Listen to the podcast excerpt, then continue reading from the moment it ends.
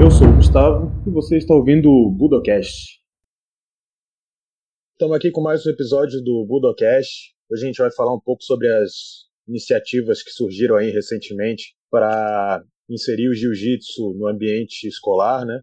Estamos aí com o Marco Ferreira. E aí, Marco, beleza? Tudo já, meu amigo? Prazer participar é, desse podcast com você. Espero que a gente possa contribuir aí para colocar alguns temas em debate, fazer a galera refletir, né?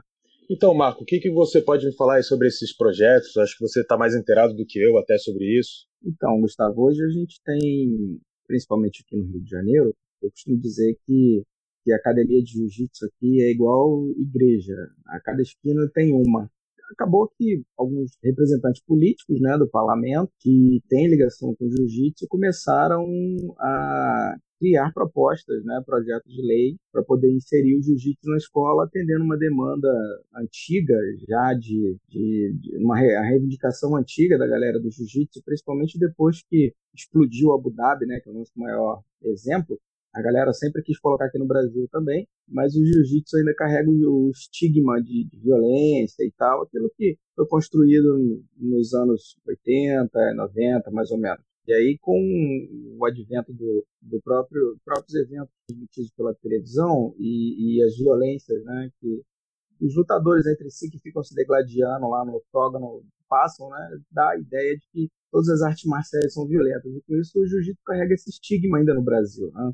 Mesmo o jiu-jitsu tendo sido um, um, esporte que sofreu o maior número de modificações, de, de transformações por onde ele passou, sendo aqui o Brasil, é, a gente não tem tanta é, representação do jiu-jitsu ainda.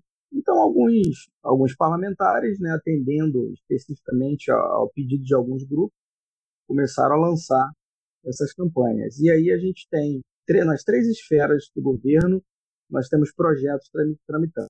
Então, hoje a gente tem no governo municipal do Rio de Janeiro um projeto que é para a implementação do jiu-jitsu nas escolas. Temos também no governo estadual, que aí já é amplo, já não é só o jiu-jitsu, engloba outras artes marciais também, outros esportes de combate. E recentemente, acho que faz não faz uma semana, ou, ou tem uma semana mais ou menos, nós tivemos a presença do, do grande mestre João Alberto Barreto, Álvaro Barreto, da, dos mestres Silvio Bering e do, do mestre Zé Beleza, né, o Leão Teixeira, né, e da Kira Grace, lá no Senado Federal. Não tenho certeza agora se foi no Senado ou se foi na Câmara. Eles foram numa, numa audiência pública de estava debatendo a inclusão do jiu-jitsu nas escolas a nível municipal no Brasil. A princípio seria para os anos é, iniciais. Então, veja, hoje a gente está começando a ter uma visibilidade melhor, pelo menos é o que aparenta para a gente aqui na comunidade né, do jiu-jitsu, porque enquanto você está defendendo as suas causas, é mais fácil você saber notícias ligadas a ela. Então, aparentemente, o jiu-jitsu começa a ter um, um, um, pequeno destaque. E a ideia do, dos governantes, apesar de não muito clara ainda, é inserir o jiu-jitsu nas escolas para fins, a princípio, ao que indica, para fins educacionais. Então, eu acho que já passamos da hora há muito tempo, a gente está retardatário demais nessa questão, porque diversos outros países ao redor do mundo já utilizaram o jiu-jitsu no meio acadêmico para poder promover educação, cidadania, cultura e disciplina e outras coisas que só são possíveis é, mediante a, a prática do, do, do, esporte de combate, etc. Então a gente está com um cenário bem interessante, muitas possibilidades, não só para a sociedade, mas como para os alunos, como para os professores e tal. E o horizonte parece ser interessante. E eu digo parece porque eu tenho minhas ressalvas, né, com isso. Então eu preciso entender melhor como que as coisas estão acontecendo. E aí a gente vai conversando no, no decorrer do, da nossa entrevista aqui. Isso, os projetos em cada esfera eles são um pouco diferentes, né? Então, pelo que eu entendi no governo estadual, por exemplo, vão ser contratados 1.800 professores de diversas artes marciais, né? Não vai ser só jiu-jitsu, vai ter judô, muay thai, outras coisas também, né? Isso. A ideia do, do governo estadual, no que ele apontou, é não ter o monopólio do jiu-jitsu, né? não é entender o jiu-jitsu como, como o principal ali. Então, você tem um leque de, de artes marciais que vão participar. É um número ainda reduzido, né? me parece que é um, cientificamente falando, é um estudo piloto, né? vai fazer aquele piloto ali para ver se vai dar certo e a partir dali você vai expandir aquilo ali. No Rio de Janeiro a gente tem muito mais que 1.800 escolas, então você imagina colocar um professor por sábado, né? Porque a ideia é ter o jiu-jitsu aos sábados nas escolas, é, em cada uma das escolas do Rio de Janeiro. Então são centenas e centenas de, de, de escolas que vão abrir suas portas para as artes marciais em geral, não só no jiu-jitsu. Então, ao que me parece, vai começar pequenininho e eles vão expandindo aos poucos. Né? E sim, são diferentes em relação ao governo municipal é jiu-jitsu e federal também é jiu-jitsu. Já o estadual, ele já, já é aberto, já é não é só relacionado ao jiu-jitsu, não. Pois é, e você sabe como é que vai ser? Claro que são projetos diferentes, né? Mas se vai existir alguma base sobre qual vão ser os pré-requisitos e tal para os professores, porque basta é, ser faixa preta de alguma arte marcial, é isso? Eu me informei, eu peguei o projeto de lei, é, especificamente o estadual, para poder dar uma olhada, se não me engano, é do deputado Marcelo Ará, e não tem informação, né? O projeto tá, tá ultra resumido. Então ele diz lá que ele quer colocar o jiu-jitsu nas escolas, e o professor ele tem que ser é, ligado à Confederação Brasileira de Jiu-Jitsu, tem que ser faixa preta, e mais nada. Não tem mais nenhuma outra informação. E aí eu enviei um e-mail para o redator para o relator do, desse projeto, não me lembro agora o nome do deputado, mas enviei um e-mail para ele e pedi a um conhecido meu que é deputado lá na, lá na Alerj para tentar intermediar uma conversa né, com, com esse relator, porque eu queria entender melhor o que estava acontecendo em relação ao projeto, porque o projeto não tem informação consistente, você só tem dados ultra básicos, né? nem básicos eu considero. Tipo assim, foi o resumo do resumo. Não sei se é, se é por força de, de regimento, né? De, de repente você não poder colocar tanta coisa nesse momento inicial até que seja aprovado, mas não ficou claro como seria, como se daria o projeto. E aí você começa a, a acompanhar fora disso, né? Uh, as pessoas se mobilizando para poder já, já preparar professores, já recrutar professores para fazer parte. Então, assim, veio como que uma avalanche, como que indicasse que algumas pessoas já estavam sabendo o que ia acontecer e já começaram a, vamos dizer assim, tentar qualificar os professores, né? Então, a gente tem um, um projeto que não tem informação, praticamente, não existe praticamente requisito né, para participação e não está dizendo como como vai ser. E isso daí surge várias surgem várias é, vários questionamentos né. Como que qual o tipo de professor que vai encarar isso? Qual é o tipo de público que eles vão enxergar lá? E para estar acima de tudo isso qual é o principal objetivo desse projeto porque veja como, como professor de educação física licenciado é, eu saio muito dessa área de, de performance e eu quero compreender a parte didática da coisa. E a didática enquanto é, disciplina que estuda os métodos de ensino, a, as possibilidades do ensino e aprendizagem, não a, a técnicas de como dar aula, né? a didática por um, por um outro lado. E você pode até me questionar, como alguns já fizeram, ah, mas é, o cara tem que ser formado em educação física? Eu, eu afirmo categoricamente que sim. Primeiro porque a escola não é um ambiente onde você você vai para formar campeões. Né? Eu falava isso num grupo que está se organizando para atuar nessa esfera do governo federal. Eu falei com eles hoje. Eu falei, olha, eles colocaram ah, o esporte e a escola caminham juntos. Eu falei, olha, não, o esporte e a escola são praticamente opostos. O esporte influencia muito na escola, mas a escola praticamente não tem influência no esporte. Então, eles são dissociados entre si. Você tem é, objetivos diferentes. Então, quando, enquanto você tem um esporte que visa é, o alto rendimento ou até mesmo a prática competitiva amadora, etc., a escola tem, por outro lado, uma obrigação de formação de cidadania e compartilhamentos de, de informações, né, de, através da educação. Então, os professores estão ali para emitir estímulos e aí os alunos respondem com a sua própria cultura, sua própria vivência a esses estímulos e você vai construindo uma relação de ensino-aprendizagem. E aí você pega um, um cara do jiu-jitsu, e eu, eu vou falar mais sobre isso, um cara do jiu-jitsu que não tem esse tipo de formação, ele certamente ele vai encarar uma plateia de outros professores que são extremamente sistemáticos, que vão, que eu já, pela minha experiência em escola, eu fiz estágio em escola, eu já consigo enxergar os conflitos que vão existir nessa relação entre professores, né? Primeiro porque é, se o camarada chegar lá e não for formado, ele já tem uma, um, um, na visão dos professores, um certo despreparo em relação às questões didáticas, de gestão e etc. Por melhor que esse faixa preta seja dando aula. É, eu não estou aqui questionando se ele é bom ou não dar aula, estou uma questão acadêmica mesmo. E aí essa relação de conflito, ela pode se expandir no momento em que o jiu-jitsu não tenha o que a gente chama de PPP, né? É o, o projeto político pedagógico, que é onde você vai ali elaborar tudo o que você tem por objetivo no ensino do, do, da, do esporte de combate ali na escola e como que isso vai se relacionar com as outras disciplinas. Afinal, você vai para dentro de uma escola, você vai conviver com, com, com os alunos, com professores, etc, etc. Então, se o jiu-jitsu chega na escola olhando para a escola como uma jazida de, de, de competidores, ele já está fadado ao fracasso aí, porque a escola não tem por objetivo ser um local para formação de atletas.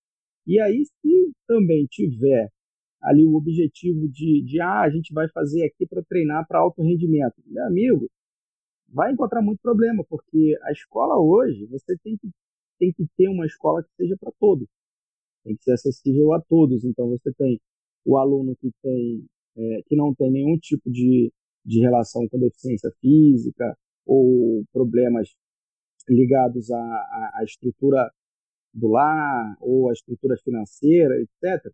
E a escola ela hoje atende isso, às vezes muito precariamente, mas ela atende. E aí você vai chegar com uma única visão exclusiva e certamente vai causar um conflito junto da, da, dos outros professores, vai ter problemas junto aos alunos e isso pode até estender para a comunidade, porque dependendo do tipo de relacionamento que a escola tenha com a comunidade, com os pais, com as famílias, etc., isso aí pode estender para eles e aí o nosso projeto tende ao fracasso. Então foi o que eu falava com o grupo hoje. Falei, olha, isso aí, se a gente copiar o modelo de Abu Dhabi, a gente tem que entender que o modelo de Abu Dhabi tem um monte de problemas. É, tem uma série de, de erros de planejamento, de, de nem, nem, tanto de planejamento, mas mais de execução. Né? O planejamento até foi bom. Eu tenho é, cópia do, dos projetos eh, pedagógicos lá o PPP de lá, né? Que, que uma das professoras é minha amiga e, e, me mandou a cópia.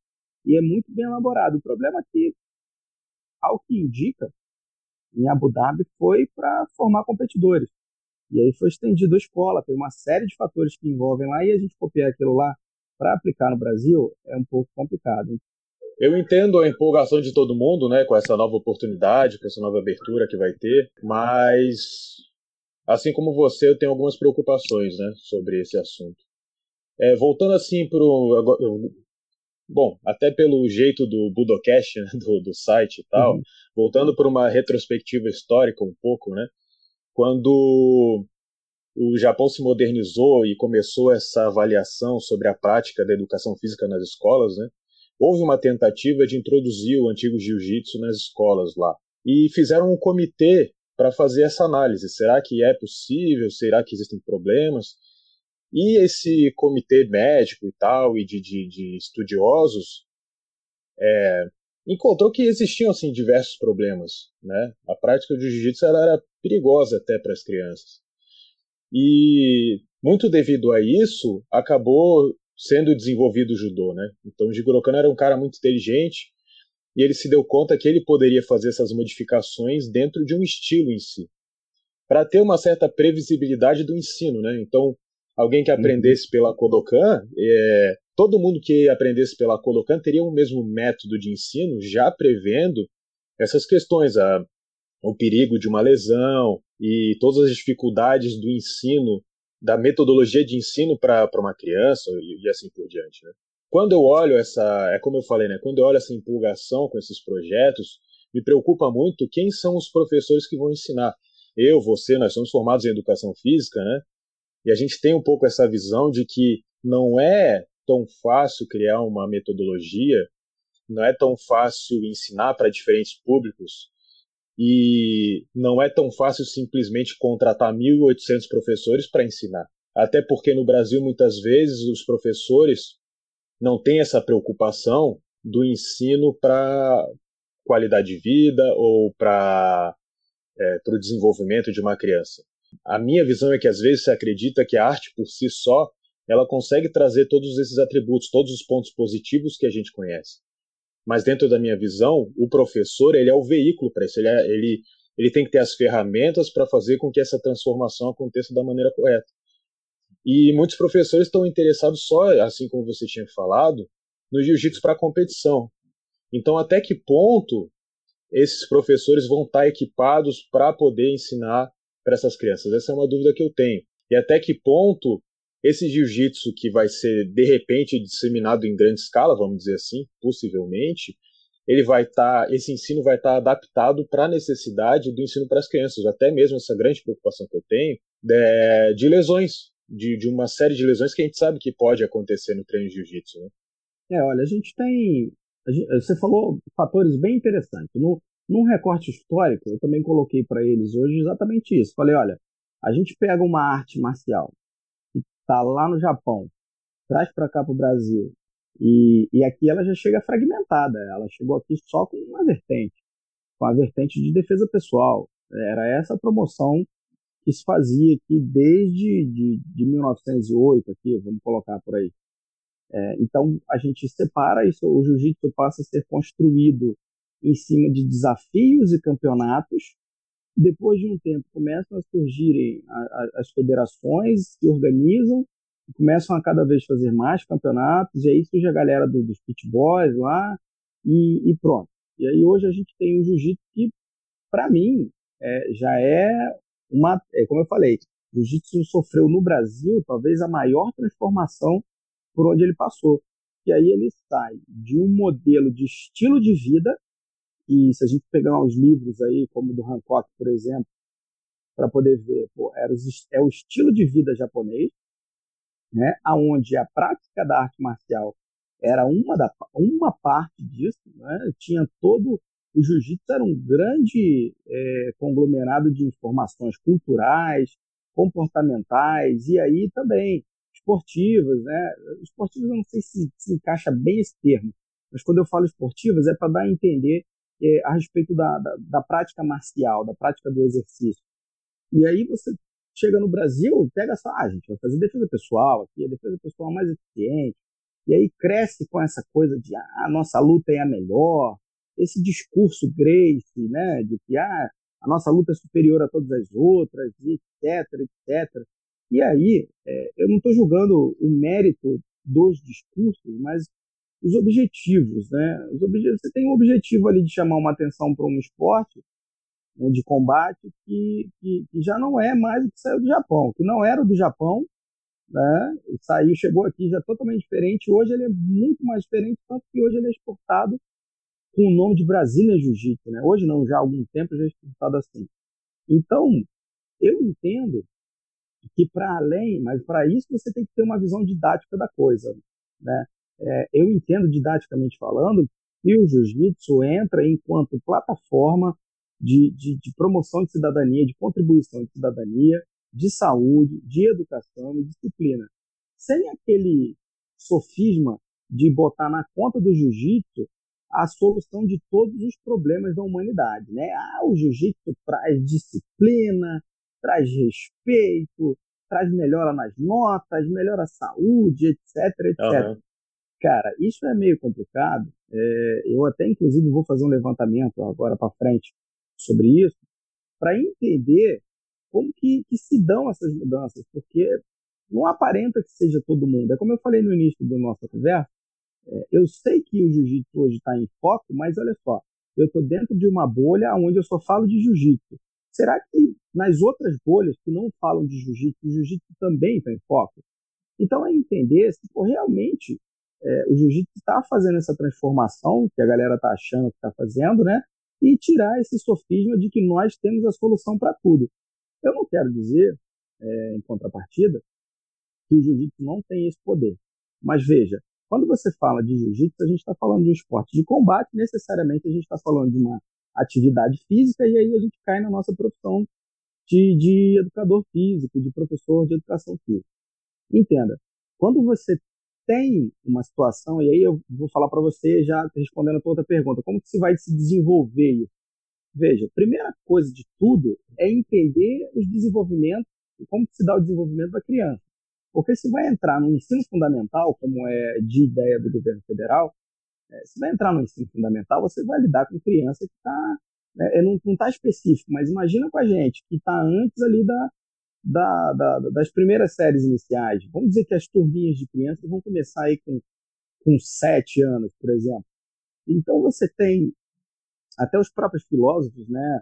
O próprio Piaget, o cara separou, o Piaget não, tem um outro, me fugiu agora, aqui agora, mas o, o camarada separou a puridade, cada fase da criança. Então, o professor de jiu-jitsu ele tem que entender essas fases ou pelo menos ele tem que saber que existe alguém que falou sobre essa fase, que estudou sobre ela, mesmo que ele não é, concorde 100% com ela, como é o meu caso, de, de que elas existem e que você pode utilizar esses conhecimentos científicos para colocar a tua aula de uma maneira que atenda a esse público específico dessa determinada idade. Aí você tem uma outra turma que você muda por ali, vamos botar de, de 10 a 12. Então ali já é uma outra pegada, é uma outra dinâmica, uma outra perspectiva, uma nova fase. E aí, daqui a pouco, você está no ensino médio.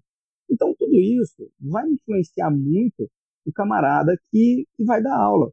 Isso não adianta o cara, o cara vai ter 50 anos de faixa preta. Passou pelo básico da formação para poder entender que isso existe. E ele não começou a aplicar isso na realidade dele a partir do momento que ele entendeu, ele vai sofrer muito na escola. Porque preparar um treino para todo mundo e dá para todo mundo, não vai servir. Esse tipo de treino não vai servir. Treino no improviso, que você chega hoje e chega na hora lá, ah, vou dar uma posiçãozinha aqui. Qual posição é? Ah, não sei, vamos ver na hora aqui. Ah, vamos fazer um aquecimento, vamos fazer corrida. Eu fui para morrer com corrida treino de jiu-jitsu. Então, tudo isso, é, isso vai depender de uma formação. E aí eu já puxo o link com a tua outra dúvida. Eu te falei que eu percebi movi gente movimentando antes do resultado sair né, da lei, eu percebi gente movimentando, sugerindo essa ideia de que já estão preparando capacitação para esses 1.800 professores. Então, veja, tem mercado aí de trabalho, né, um mercado financeiro envolvido nisso aí. Então, alguém vai oferecer curso para essa galera. E quem são essas pessoas? Eu sei de algumas, eu não vou citar nomes porque não tem nada confirmado ainda, mas eu sei de algumas. E eu penso comigo, pô, mas a primeira coisa que a gente faz enquanto acadêmico, o que a gente faz é olhar o látis do cara, né, o currículo látis do cara, para ver a formação dele. Então, veja, é, pode ter faixa preta, pode ter o que for, eu sou extremamente crítico com isso, pode ser graduado, meu amigo. Mas se não tiver uma formação melhor do que a graduação de jiu-jitsu, não tem condições de entrar numa escola, na minha opinião. Não, não, nem deve entrar numa escola. Deve antes, sim, se capacitar, passar por um bom curso de capacitação. Existem cursos atualmente. E sabe quem é que dão esses cursos? São os professores de educação física. Então, está linkado com a gente. Então, eu vejo que vai ser muito mais fácil um professor de educação física que tem uma graduação de, de instrutor para cima conseguir um, um, um, resultado melhor nessa empreitada do que um camarada que não tem esse tipo de formação. E aí sim, quando a gente começa a ter essa possibilidade de formação do professor, aí a gente já vai para uma outra vertente. Então, para responder a tua terceira e última dúvida, aplicar um, um, programa pedagógico que possa ser parecido com o sistema do judô, que na escola aqui da Zona Sul eu tenho o mesmo ensino que tem na Zona Norte, que seja o mesmo ensino que tem nas áreas rurais do Rio de Janeiro, que seja o mesmo ensino que tem nas áreas rurais lá de Mato Grosso, lá nos ribeirinhos, lá no Amazonas, em Belém, na, no, no Cerrado, lá no Nordeste, na Paraíba, em Natal, Rio Grande do Norte, no Sul. Então, assim, tem que ser algo unificado. A ideia tem que ser unificada. A ideia tem que ser uma só e o propósito tem que ser um só. Agora, as maneiras como isso vai acontecer, aí a gente já vai entrar na didática novamente. A gente tem que estudar quais são as características das comunidades, da localidade onde eu estou, etc, etc, da infraestrutura que eu tenho, né? E o próprio PCN, você falou muito bem, é, os parâmetros curriculares nacionais, eles trazem os professores como facilitadores. E eu trago muito isso da, da, da, da psicologia comportamental, aonde o professor é um camarada que vai emitir estímulos. E a educação, é, a aprendizagem vai partir da resposta do aluno a esses estímulos. Então, o próprio PCN ele consegue enxergar que nem todas as escolas têm estrutura suficiente para isso. Então, não adianta você querer fazer um treino sem kimono com a galera lá no Rio Grande do Sul em época de inverno e querer fazer um treino aparamentado até o, o topo do kimono, guard, luva e etc. lá no, no, cantão da Paraíba, que é quente pra caramba. Eu falo da Paraíba porque eu morei lá, então eu sei como é, e é bem quente. Então, é, tem todas essas questões ligadas também, a infraestrutura, como isso vai se dar, mas a ideia inicial, o cerne inicial tem que ser um só, a promoção do jiu-jitsu como, como promoção de cidadania, saúde né, e desenvolvimento humano. E aí você vai ter o desenvolvimento, aí sim, você vai ter o desenvolvimento nas áreas psicomotoras, na área emocional, na área psicológica. E aí vão começar a surgir fora da escola, mas fora da escola, os competidores. E são esses competidores que vão começar a elevar o nome do Brasil externamente. Então, se o objetivo hoje do governo federal é botar, colocar o jiu-jitsu nas escolas para elevar o nome do Brasil em relação à competição, que é o que me parece ser nos Emirados, amigo, tem que começar dessa forma, porque diferente disso, vai ser igual cantor de funk aqui no Rio de Janeiro, vai ter carreira meteórica, daqui a pouco desaparece, vem faz sucesso, daqui a pouco desaparece. Então é nessa ótica, se a gente conseguir linkar todas essas, essas dinâmicas, é possível que a gente tenha sucesso nesse, nessa empreitada. Bom, então com isso aí que você falou, é, eu queria voltar um pouco, que foi uma das coisas que eu falei ali antes, só para saber a tua, tua opinião sobre isso. Pela minha experiência, vários grupos de jiu-jitsu, várias academias, várias equipes têm, é, às vezes, currículos muito diferentes. Então, sei lá, você pega uma Grace Barra, ela tem o currículo da Grace Barra, a Aliança vai ter o currículo da Aliança, assim por diante. Algumas academias nem currículo técnico não vão ter. Isso não pode apresentar uma dificuldade com relação a isso, ou seja, cada professor que vem de uma equipe diferente pode ter ou não currículo, ou currículos totalmente diferentes de ensino? Então, aí é que tá. A ideia, né, ou a minha proposta né, para esses grupos que estão avaliando esse tipo de situação, é que haja uma liderança, e essa liderança dite a regra, junto com quem? Junto com especialistas. Pô, tem que pegar a galera que é referência nas artes marciais, tem que pegar a galera que é referência no esporte, tem que pegar os médicos que são referências no esporte, os nutricionistas, a, a, as professoras, os professores, as diretoras de escola, sentar essa galera e fazer uma força-tarefa e a partir daí se elaborar um plano único, né? um, um PPP único, né? um projeto político pedagógico único para ser aplicado a partir daí. Porque se deixar, como você falou, são várias metodologias diferentes e das poucas metodologias que existem, porque você ficou muito bem, Grace Barra, Aliança.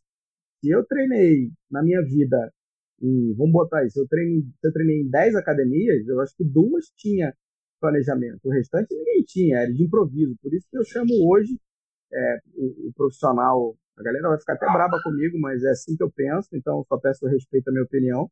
A galera que, que treina, que dá aula de jiu-jitsu, não tem formação a nível superior e não faz parte de uma grande franquia de jiu-jitsu que tem as por trás, são passadores de técnicas. Caras são professores porque a força da lei dizem que eles são professores, mas de professores eles não têm nada. Eles são passadores de técnicas. E aí é, são, são, são improvisos, né? são aulas improvisadas. E quando você tem uma. Eu vou falar da GFT também, porque eu vi na GFT. GFT tem os cursos lá para formação. Conheço outros professores que dão cursos de formação pedagógica que tentam trazer esse alinhamento voltado para a maneira de como dar aula de jiu-jitsu. Aí, se você fica restrito a um currículo só, que foi um currículo pensado com todas essas cabeças amplamente debatido, amplamente conversado, visto os pontos positivos e negativos. E aí, meu amigo, a gente consegue construir alguma coisa decente. Agora, se for cada um faz o que quer, não, não tem condições de desse projeto dar certo. Então, a minha proposta é justamente essa, que todo mundo possa sentar, ter uma liderança, ouvir quem não está ali colado na liderança, porque tem muito disso, né? A gente tem um projeto lá no Senado, mas o Senado não escuta o pobre que está dentro da comunidade, né? Ele escuta quem está mais perto dele ali.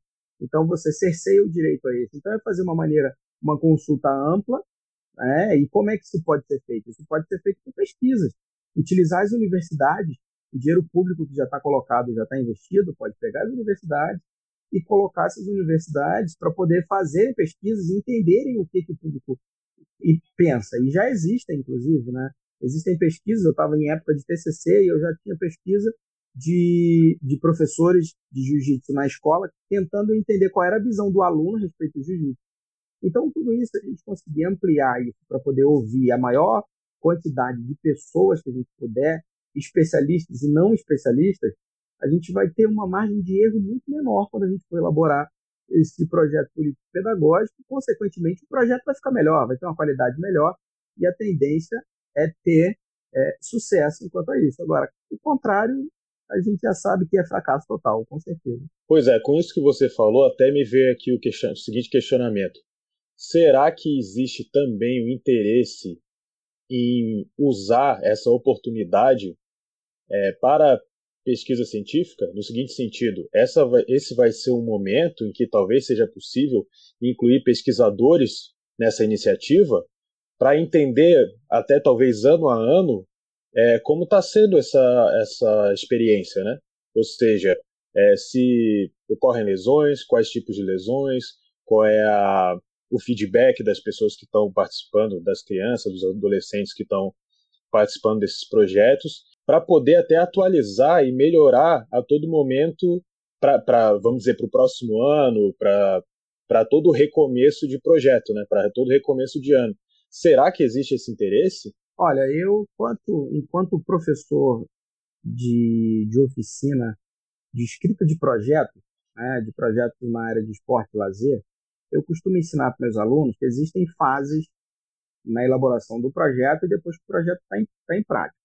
Então, é, na, no objetivo do projeto, na concepção, quando a gente vai definir qual é o objetivo do projeto, a gente já tem que ter em mente como que a gente vai aferir se esse objetivo está sendo alcançado. Então, quem está escrevendo esse projeto, né, ou quem já escreveu esse projeto, tem que obrigatoriamente colocar no projeto as medidas de aferição. E tem que ser aferição interna e externa, auditoria interna e externa. Então, como é que se dá? Você tem um objetivo geral e quando que você faz é, para saber se está certo ou não? Você vai fazer a avaliação. E a avaliação, geralmente, ela acontece no final do prazo. Então, você tem projetos aí que vão durar, por exemplo, todo projeto tem que ter prazo. Então, o projeto está durando um ano. No final de um ano, você faz o levantamento, faz aquela avaliação e vê se os objetivos foram atingidos ou não. Existem maneiras também de, de monitorar. Né? A gente faz um monitoramento, e aí esse monitoramento pode ser semestral, trimestral, mensal, enfim, que são feitos com os próprios agentes é, do projeto, com os professores, os estagiários, essa galera que está coordenando, etc. E aí isso vai gerando um relatório é, periódico e ao final desse relatório você tem condições de fazer uma leitura melhor, mais precisa da e fazer uma avaliação mais consistente do projeto. E aí você tem que ter em mente também que a, o maior beneficiado nessa história toda tem que ser a comunidade. Então é bom ter avaliadores externos, né, comunidade externa, e a gente tem que ter auditores externos de outros órgãos. Né? Então você tem essa, essa necessidade de ter um avaliador externo que possa, mesmo ele não entendendo de jiu-jitsu, mas ele possa entender sobre como avaliar um projeto, ele vai fazer uma auditoria isenta. Então, isso, para além de ser uma avaliação para entender se deu certo ou não um projeto, isso te dá um argumento para continuar o projeto. Porque se a avaliação for correta, for positiva, você vai conseguir é, apresentar dados sólidos e fundamentados. Em relação à pesquisa, a universidade já desenvolve isso, a gente tem uma série de, de professores que já pesquisam isso, eu sou um desses. É, os grupos de pesquisa estão crescendo nessa área, tem interesse externo também. Então, eu, eu por exemplo, conheço um norueguês que está fazendo pesquisa aqui, e a gente está fazendo um bate-bola entre a Noruega e o Brasil. Então, assim, pesquisa tem, tem gente que está pesquisando, e a gente tem muito campo para poder fazer. Então, é, eu, inclusive, vou sugerir, né, a gente está para se reunir em breve, esse grupo de, de trabalho. Nessa reunião, eu vou falar sobre isso, sobre a inserção da pesquisa científica, porque a gente tem que pegar um projeto e entender se ele está dando certo ou não, como melhorar e, através disso, melhorar o esporte, né? aprimorar a qualidade do esporte e a prática do, do daqueles que fazem a, a, as aulas, entendeu? Então, tem campo, tem como fazer, agora tem que estar escrito, tem que estar descrito. Se não tiver, não pode ser implantado o projeto assim, tem que haver barreiras, tem que ter, tem que ter cobrança, até que isso possa é, acontecer de, de fato, de verdade, entendeu? Então, acho que é isso. É, considerações finais, como é que o pessoal pode te encontrar aí, e-mail, alguma coisa assim? Pode me encontrar no, no Instagram, né? Marco Ferreira JJ, de Jiu-Jitsu, Marco Ferreira JJ. E, ou então pela equipe Minerva Jiu-Jitsu FRJ, que é a equipe lá onde eu, eu, eu fundei a equipe de, da FRJ e já vamos para o quarto ano lá realizando diversos eventos. Já estamos tirando o, quarto TCC já do forno, já temos pesquisas internacionais e foi oficializado na última sexta-feira o nosso grupo de pesquisa. Então tem muita coisa interessante vindo por aí. É, quem tiver mais interesse sobre o tema, continua em contato e acompanha entre em contato e acompanhe aí nos noticiários a respeito desse tema e vai ser bom para a sociedade no geral, vai ter bastante aluno é, sendo alcançado e também tem um amplo mercado profissional para a gente poder trabalhar. Obrigado pela, pelo convite, estou sempre à disposição. Chegamos ao fim desse Budocast. Obrigado mais uma vez para o Marco por ter participado. Não esqueça de visitar o nosso site, acessar o nosso blog e se inscrever no nosso Instagram. Até a próxima.